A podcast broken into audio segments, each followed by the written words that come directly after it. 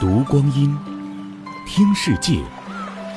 二零一八声音日历，十一月三日，农历九月二十六。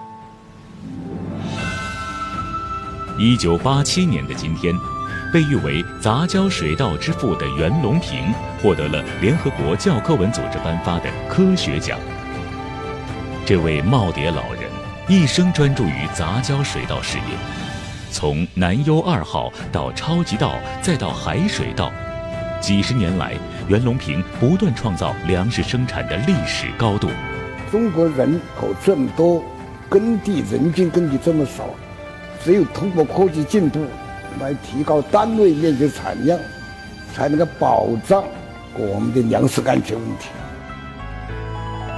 身形瘦小，皮肤黝黑，八十八岁的袁隆平仍是一个稻田守望者。水稻生长期，他必定每天下田观察。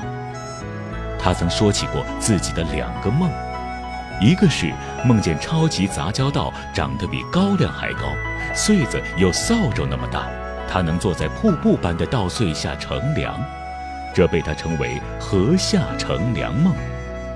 而另一个梦是让杂交水稻覆盖全球。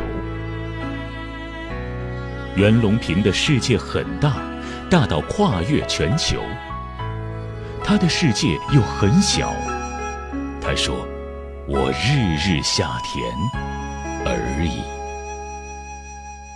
二零一八声音日历，关注阿基米德声音日历社区。